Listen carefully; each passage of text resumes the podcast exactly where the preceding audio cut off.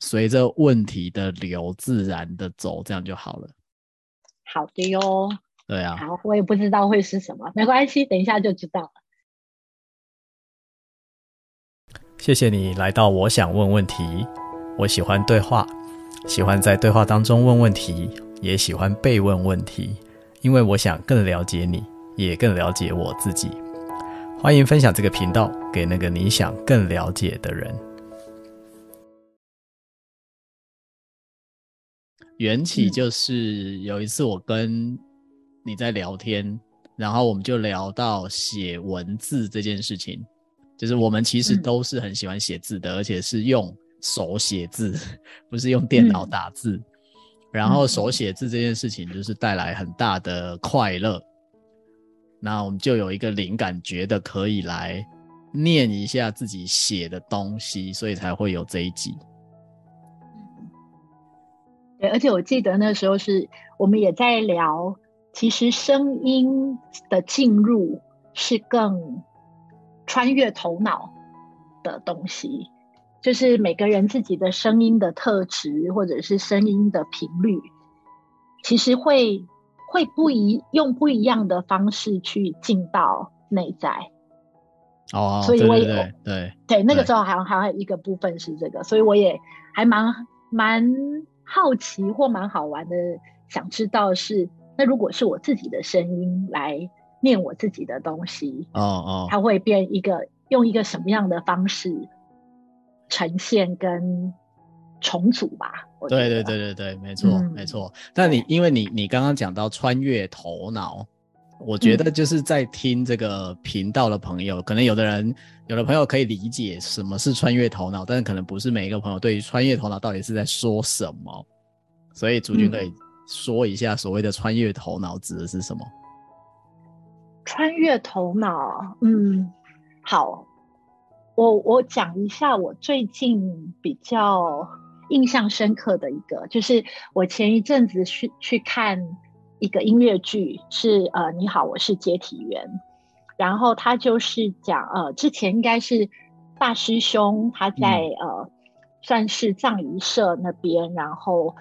送很多人最后一程，然后所写了一些文字，嗯，哦，或者是短暂的在生命最后一刻的旅程，嗯，跟呃，也许是呃往生者或往生者的家人或者是朋友，嗯，种种哈，哦，他看到的很多故事，他把它变成文字之后，嗯嗯，变成是呃还蛮著名的小说，嗯，哦，可是这个其实我没有看过，那单纯。我只是看到音乐剧的时候，我觉得有被它吸引，嗯、所以我就找了朋友一起去看。嗯，那那个时候让我一个很印象深刻，因为音乐剧它是用唱的，嗯，好、哦，他把它除了演呃表演的性质之外，它还很多是唱的部分。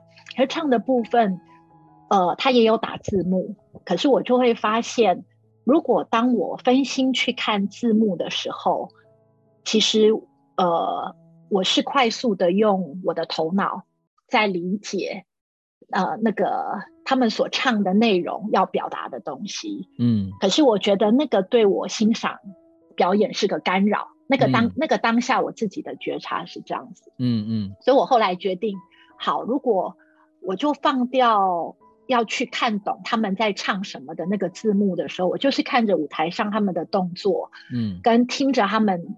的声音会是怎么样？嗯，嗯，结果我发现，哇，那个那个直接声音从耳朵就咻一声就直接进到内在，进到心的共振，嗯，呃，也许是很激动，也许是很感伤，也许是嗯，嗯，有很多跟随故事之前回到他的一些过去的场景啊、记忆什么。可是我发现。那个跟用头脑的理解是很不一样的东西。嗯，对。当我放掉用头脑去看字幕的这个途径的时候，我直接允许声音就是从我耳朵进来，不管我有听懂没有听懂。嗯，我就让那个旋律直接跟我共振。我发现这对我来讲是更容易贴近感受，嗯，或那个感受更不被干扰的一个，嗯哼，的状态。嗯，对，所以那一天我们、嗯、我们在碰面聊天，我才会跟你说，哎，我发现对我来讲，声音还有走路这两件事情，嗯，是我进入内在的一个捷径。嗯哼嗯哼，对，OK，就这样。嗯，所以这是你刚刚会讲到那个穿越头脑或超越头脑，就是头脑不会成为一个挡住的干扰。嗯，不会经过那个思考，而是直接跟那个听起来是一种跟声音的频率共振的概念吗？嗯，对，我觉得我我觉得比较比较相近。OK，就是我觉得头脑你会，当你在解读文字的时候，我们很多的惯性，嗯，会跑出来。嗯、哦，比如说。诶，这个文字代表什么意义？而每个文字后面都带有我们自己惯性的看法或预设或解读，嗯嗯、那些东西就很快速的在启动。嗯嗯然后，当那些东西被消化到某一定程度的时候，其实好像又跟自己的感受又隔又又远离了，又隔了一层了。对，又隔了一层了。OK。那反而对，所以我。我觉得也许每个人状态不一样，可是对我自己来说，嗯、我会觉得，嗯，声音的路径是更直接的。嗯嗯，OK，好啊，所以这也是其实我们今天会要做这个尝试的原因，就是本来写出来的东西是文字，嗯，但是我们要把它念出来。我预计的方法就是你，就你念你写的一篇嘛，我念我写的一篇。嗯，然后，但在你念完你写的那篇之后，我们会针对包含可能念的过程的体会啊，或者念的这个内容本身啊，总之我们会来小聊一下。然后聊完之后呢，再换我念，然后我念完之后一样，我们就再来小聊一下。这一集大概就是这样的过程。好啊，好，那你比较想要你先念完之后，然后我们聊完之后，然后你再让就是在听的朋友。就认识一下你是谁，还是你要先讲你是谁，然后你再念，你的顺序想要怎么放？嗯，有趣的问题。呃，好啦，我就先念完好了。好啊，就感觉现在还不是要要讲我是谁的时候哎、欸。没问题，没问题。Okay. 那你就反正按你的速度，你觉得可以开始念了，你就念了吧。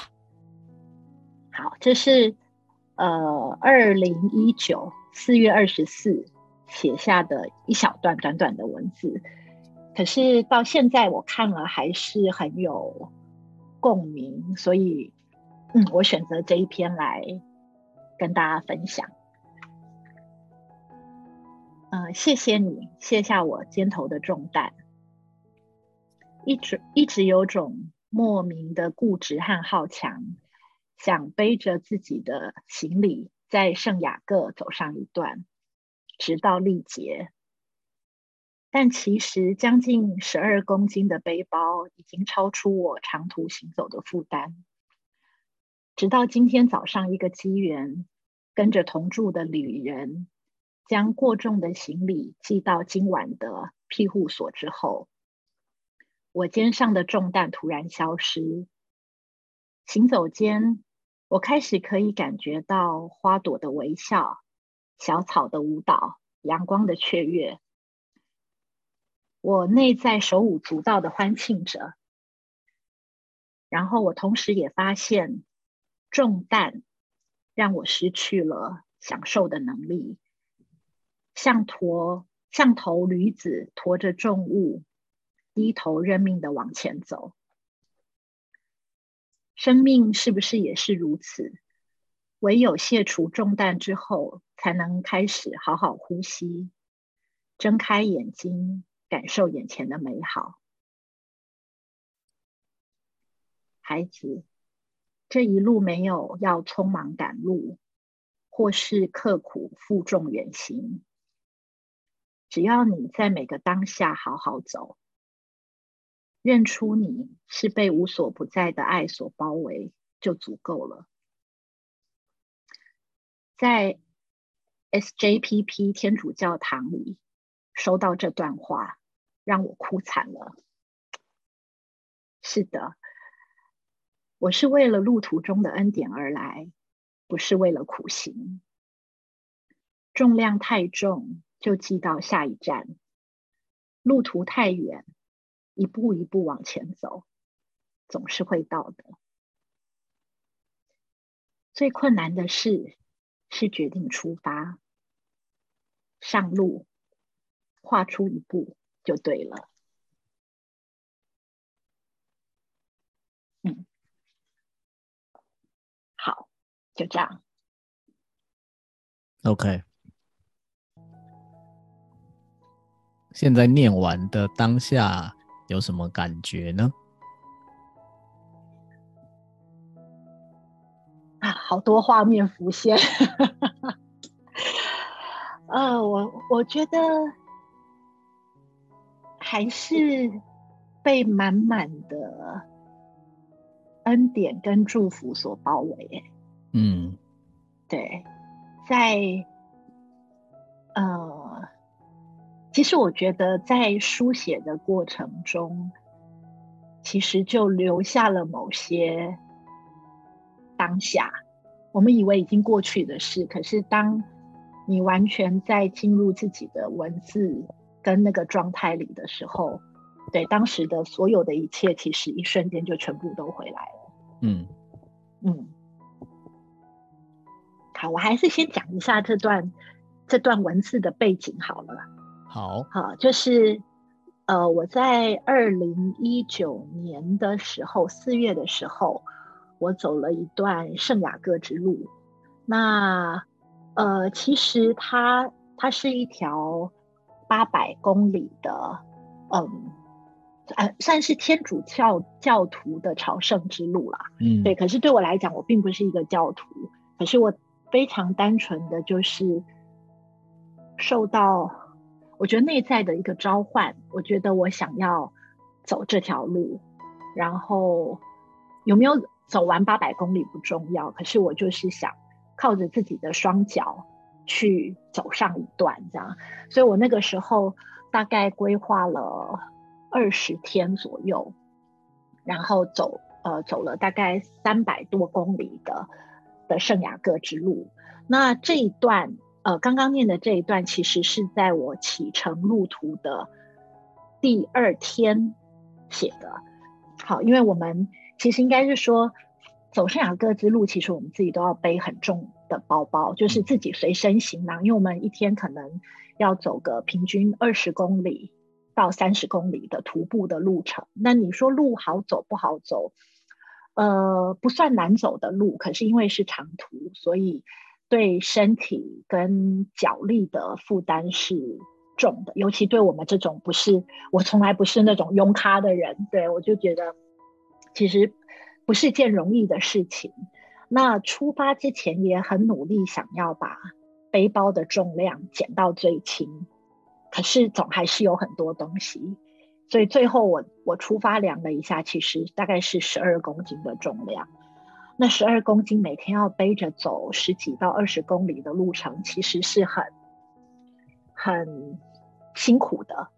好，我自己是知道很辛苦，可是内在又有一个感觉，觉得不行，我我我要为自己负责，或我要承担自己负担的重量这件事情。所以其实有两个声音在打架啦。那我自己也看到，其实光我从我第一天背着这样的重量走，我我觉得我只能埋着头、低着头，跟驴子一样，就是背上背着重重，我就只能低低着头，一步一步往前走。其实我外面什么东西都看不到。可是到我我就觉得这一天真的很特别的是，刚好早上我正在想要不要寄背包，我们可以。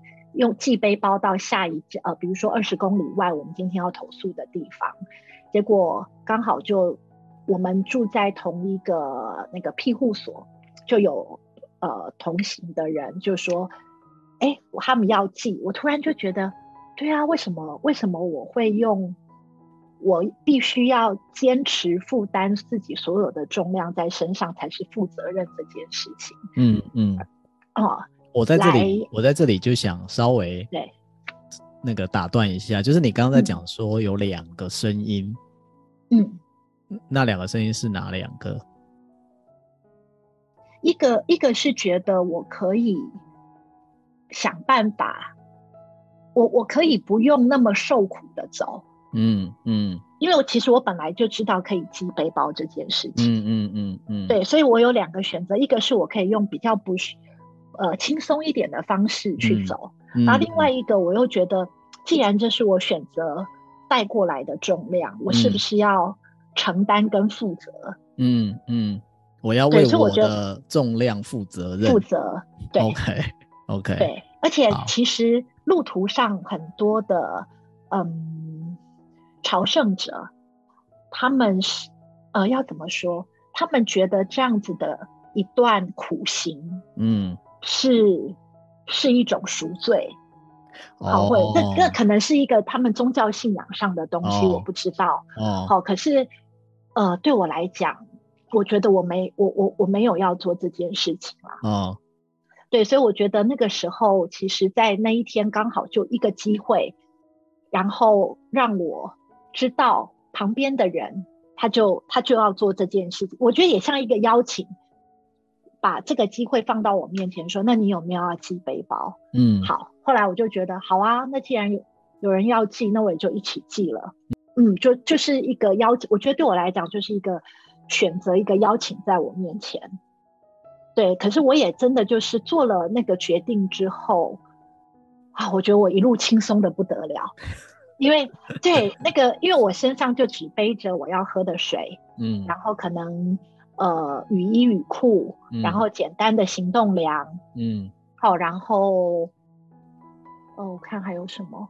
其实我的背包大概剩不到三公斤吧，啊、嗯，加上水，可能水多一点，嗯、三三三公斤多一些，嗯，好，然后跟十二公斤的那个重量，我、嗯、大概只剩下四分之一，嗯，所以我，我发现那个我走起路来那个脚步。跟小羊一样轻松，以外，真的就是蹦蹦跳跳，然后到处哪里好奇哪里好玩，嗯，我都有那个余力可以去，嗯，绕去看一看，嗯，走一走，嗯，不是不只走在那个原本的路径上，嗯，我有余裕可以多看看不同的风景，嗯，然后眼睛多看看，或地上的小花觉得漂亮，我还可以蹲下来拍。嗯，我原本背着那个十二公斤的背包，我什么都做不了，因为我蹲下去。要站起来，可能要哎呦喂啊，所以最后也不会想蹲了。就所以真的到最后，你就觉得那个是，也许啦，也许就是那是另外一层圣雅各之路的意义吧。也许对有些人来讲是苦行，嗯，也是苦行，是磨练，嗯、是呃锻炼，嗯，对。可是对我来讲，我的选择在。这一天，我很清楚的是，选择都在我手上。我要经验的是什么？嗯、我要经验的是，嗯、呃，可以更自由自在、更轻盈的去体验这旅途上所有的一切。嗯哼，而不是被包包压得抬不起头来。嗯，所以你对我听到的是，你做了一个决定，然后这个决定让你从驴子蜕变为小羊。嗯 是是是，但是，这个这个形容挺好的。因为你刚刚讲的就是这两这两种动物的形容啊，动物对，是啊。所以你做了一个决定，你从驴子变身为小羊，而你非常开心于这样子的变身，对不对？对，是。嗯嗯，而且另外一个很感动的是，嗯。后来，呃，我进到一个教堂，嗯，教堂里面，然后其实那个时候就只是想说休息一下，坐下来。我不知道为什么、欸，哎，就呃，也许对听众来说会觉得很神奇或什么，可是我内在就很清楚的接到一个声音，嗯，他就是跟我讲刚刚我念的那一段，他说，嗯，嗯，孩子。这一路没有要你匆忙赶路，嗯，或者是刻苦负重远行，嗯，对，只要你在当每个当下好好的走，然后认出你是被无所不在的爱所包围，就足够了。嗯，你知道当下收到这个讯息，那个眼泪是，嗯，就跟那个坏掉的水龙头一样，就啪，就让眼泪一直掉，一直掉。嗯，对，我我觉得那个真的就是。完完整整的被很大的一个爱跟恩典所包围，跟祝福的一个状态。嗯，对，嗯，然后你就觉得，嗯，够了，就这趟旅程虽然才开始，可是真的就是满满满满的的感受，嗯，嗯，跟祝福，然后跟觉知吧，对，在在这些当下，在每一个脚步里面，不断的在呃滋养着自己，嗯嗯，对。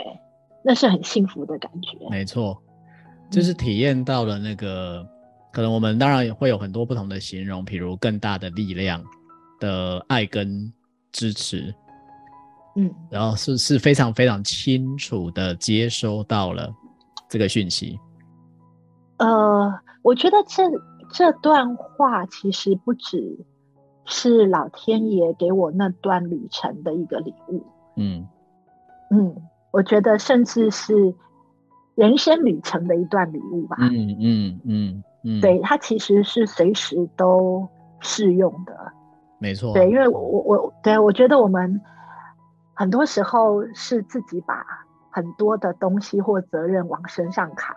嗯。然后觉得这样也许才有价值，也许才能够凸显自己存在的意义种种。哦。对，可是。其实某个部分，只要当每个当下好好的活着，快乐的活着，那个就是最大的价值所在啊！是是，我也，嗯、我也首先我也很同意，再来我也很可以体会那一种，好像有不自觉的想要把一些苦往自己的身上放，嗯，然后来来选显示出自己是。什么吃的苦中苦？我们的那句错误的俗语哈，我会用错误来形容，就是他说“吃的苦中苦，方为人上人”嘛。嗯，我我我自己觉得这句话其实是有很大的误导的。好，这个误导指的是站在我们现在在讨论的这个层次，嗯、是从整个人生他设计的目的，嗯，就是不是要。那个吃苦的意思，其实是吃苦，如果可以因此而获得，像用你刚刚的话说，叫做老天爷了哈，嗯，就是吃苦，让我们可以接触到老天爷给的一些力量或一些讯息。如果愿意去面对这件事情的话，其实不需要一直找苦吃，因为人生并不是来吃苦的，人生是来、嗯、像你刚刚提到的，就是享受每一个当下的时刻。体验到的是什么？嗯，对。所以也许，就像我刚刚说，也许这段话不只是给那个时候的我，嗯，嗯，他随时甚至在念这段文字当下的我，嗯、其实都是都是都是提醒，嗯嗯。所以我觉得那个那个跟这段文字的共振一直存在。的某个部分也是这样子，就是其实它它是随时，甚至不只是给我，它是给嗯每一个人的。嗯嗯、没错，没错，对，就是我相信今天刚好这一集，就如果刚好听到这一集的朋友，然后再听筑君在念的这个过程，好，如果你也有一些，呃，我们用感受啊频率的共振，就是这段话当然不会是。老天爷只给筑君的，他其实是给我们每一个人，然后刚好在这个机会，就是听到了这一集的这个机会下共振了，就是这个其实就是缘分啊。我们有的时候是说，当我自己准备好的时候，我所需要的各种人事物啊讯息就会出现。对，就是关于你刚刚在讲两个声音的时候啊。有的时候我们知道我们有选择可以不要那么受苦，可是我们会选择受苦，这个就是我觉得人很有趣的地方。就是呢，其实我们的每一个选择都是在选。我很想说，就是对自己比较好的那个选择，即便看起来好像是在受苦，你怎么想？或者，我我不知道，我刚刚听到你这样说，我在想。也是那个受苦，也是一种蓄能的过程。就是透过这个受苦，他会清楚他要什么跟不要什么。那可能就像如果以我这件事情来说，因为我受苦的能力很低，所以我第二天就投降了，所以我就已经觉得够了。前面的这一天背着十二公斤啊，不止一天，我从台湾背着十二公斤上飞机，然后到巴黎再转。嗯嗯再转火车，再转什么的，嗯、一路到圣雅各之路的起点嘛。嗯，嗯，所以其实前面已经有一段了，所以那个已经对我来讲，可能，所以我也许要感受我的受苦能力不是忍受力不是那么高。嗯，所以我我觉得我已经尝到那个十二公斤背在身上的嗯滋味了。嗯嗯嗯，嗯，然后某个部分我也觉得够了。嗯哼，对，所以。我会，我可以选择，嗯，好，既然我已经经验过了，那我可以选择，刚好这个邀请又在我面前，我可以选择，我就把包包放下，嗯哼，寄寄到下一站，嗯，然后我轻松的走，嗯，对，那也许对于有一些人来说，也许就像我说的，也许有信仰，也许不管任何原因，我在呃某一站也遇到一个意大利的老先生，嗯。他七十岁了，嗯，然后他是走八百公里的全程，嗯哼，因为我们语言不通，可是比手画脚总是能通的嘛，嗯，然后他就叫我拿拿拿拿他的背包，嗯，哇塞，我拿起来大概二十几公斤，嗯哼，二十几公斤，然后一个七将近快七十岁的老人家，嗯，然后。走了八百公里，然后他的每一天，其实他跟我说，他的腰跟脚都是非常非常非常痛的。对，可是他还是继续选择，嗯哼，他要背着他的东西走这段路。嗯、呃，所以我只是觉得，也许某个人对他来讲，这件事情还没有经验够吧。就是对于或者呃负重这件事，对他来讲有。一定的意义或什么在，嗯，嗯，嗯，所以所以他选择了这件事。那他后面最后几天，他会不会突然有一天觉得有另外一条路，我想试试看，我不知道。嗯，可是你刚刚讲说选择一个比较受苦或承担，要么是他这是他选择的一个体验的方式。如果他有觉知的话，那如果没有觉知的话，也许他就是在蓄能吧。嗯，这个这个嗯。辛苦或受苦的能量的累积到一定的程度，会把它推到某一个另外一条路上或另外一个状态。嗯、也许我我不知道，嗯、你怎那你怎么想？我刚刚听你在讲的时候，我就想到两个点，我很有感觉。第一个点就是关于你说，就我们其实做每一个选择，必然有我赋予这个选择的意义。嗯，所以不管我选择什么，选项本身不是重点啊，就是你是要背很重还是没有要背很重，那个选项本身不是重点，重点是你赋予这个选项的意义是什么。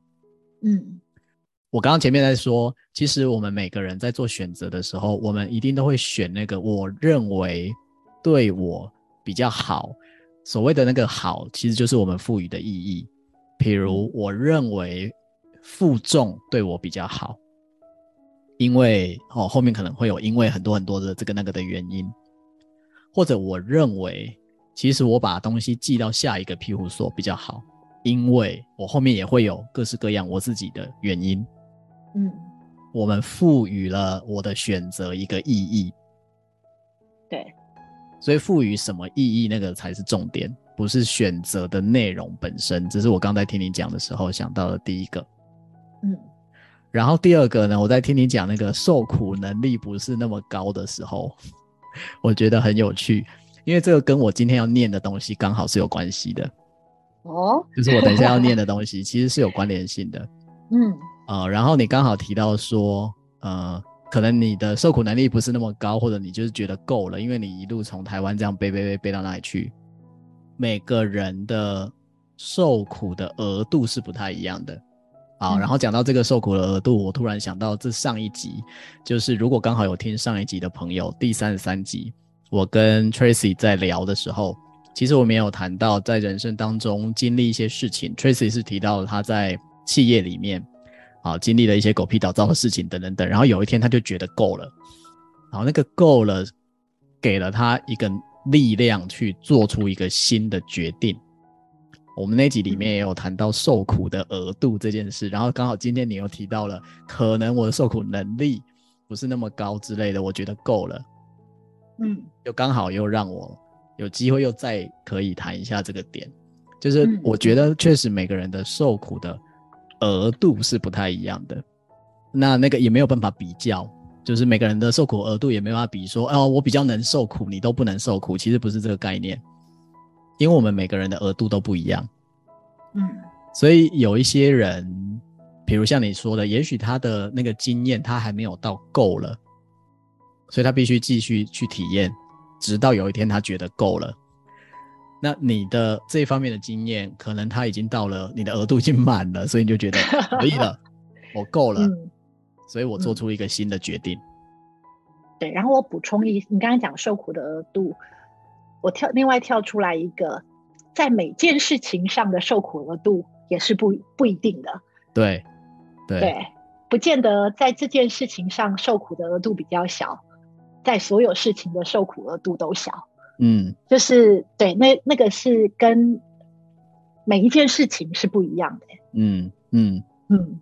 哎、嗯，那你觉得那个每件事情会不一样的可能的点是什么啊？就是是什么东西会来决定这件事情的受苦额度高一点啊？那件事情的受苦额度低一点啊？这种人生功课吗？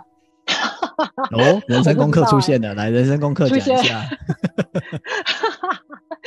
不知道哎、欸，因为呃，老实说没有想过这个问题。我刚刚只是听你在讲的时候，我突然我我在看我自己，我就发现，哎，某些事情我的。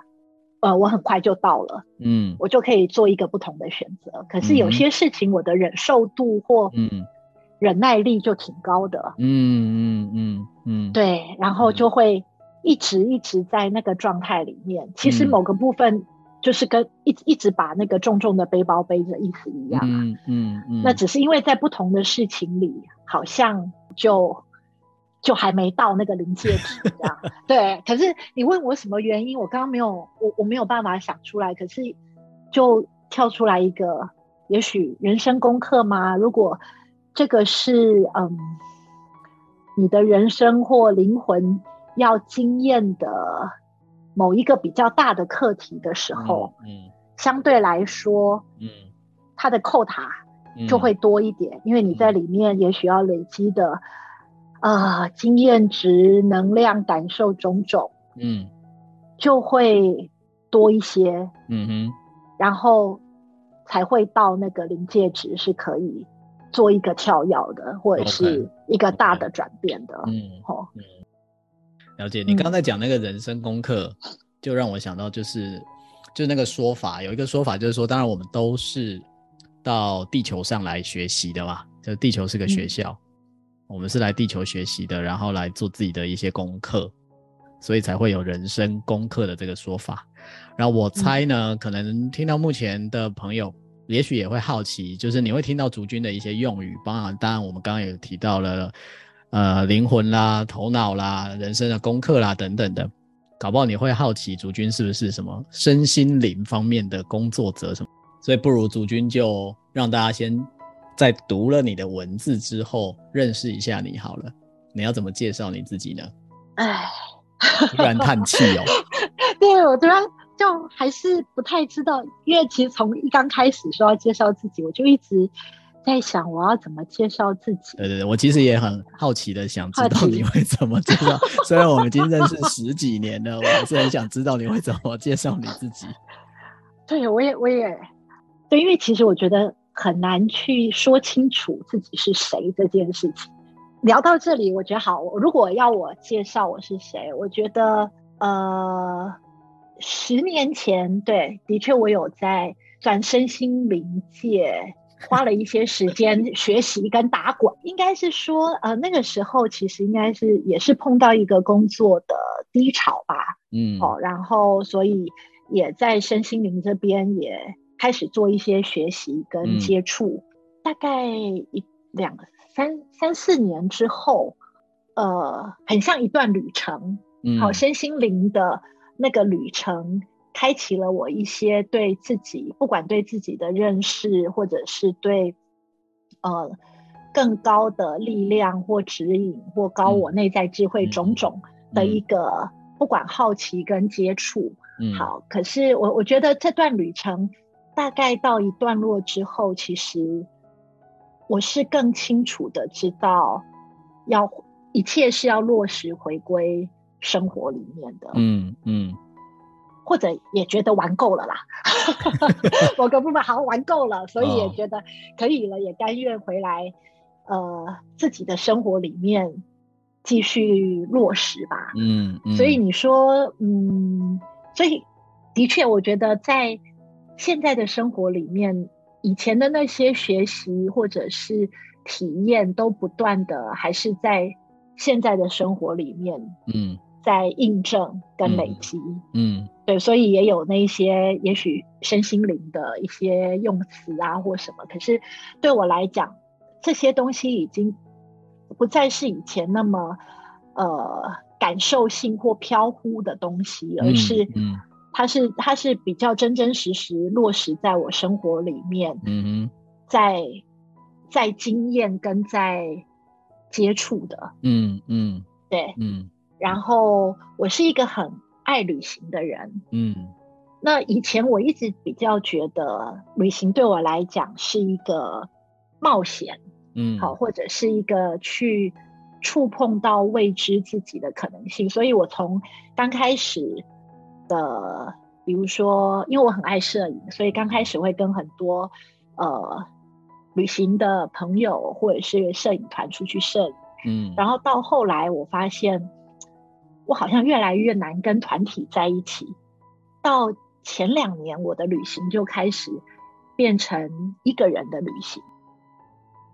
我让我我让自己有点像一个人的放逐吧，嗯，好，然后。没有具体的规划，嗯，我只知道我大概就是去几天，我会走哪里我都不知道，就是一天之后再决定下一天的行程，嗯、决定落脚处，嗯、然后让自己一个人开车去走，嗯，然后再一年就是我走圣雅各这一年也是一个人的旅行，嗯，那我后来越来越清楚，其实那个旅行对我的意义比较像是自我探索的方式。对，尤其在自己一个人的旅行里面，嗯、你没有人可以依附，嗯，或者是没有，你也不需要去顾及其他人，你唯一需要照顾的就是自己跟自己的感受，嗯，跟自己需要什么，完全可以照着自己的心走，的这段，嗯、呃，这个过程，我觉得是非常享受的，嗯。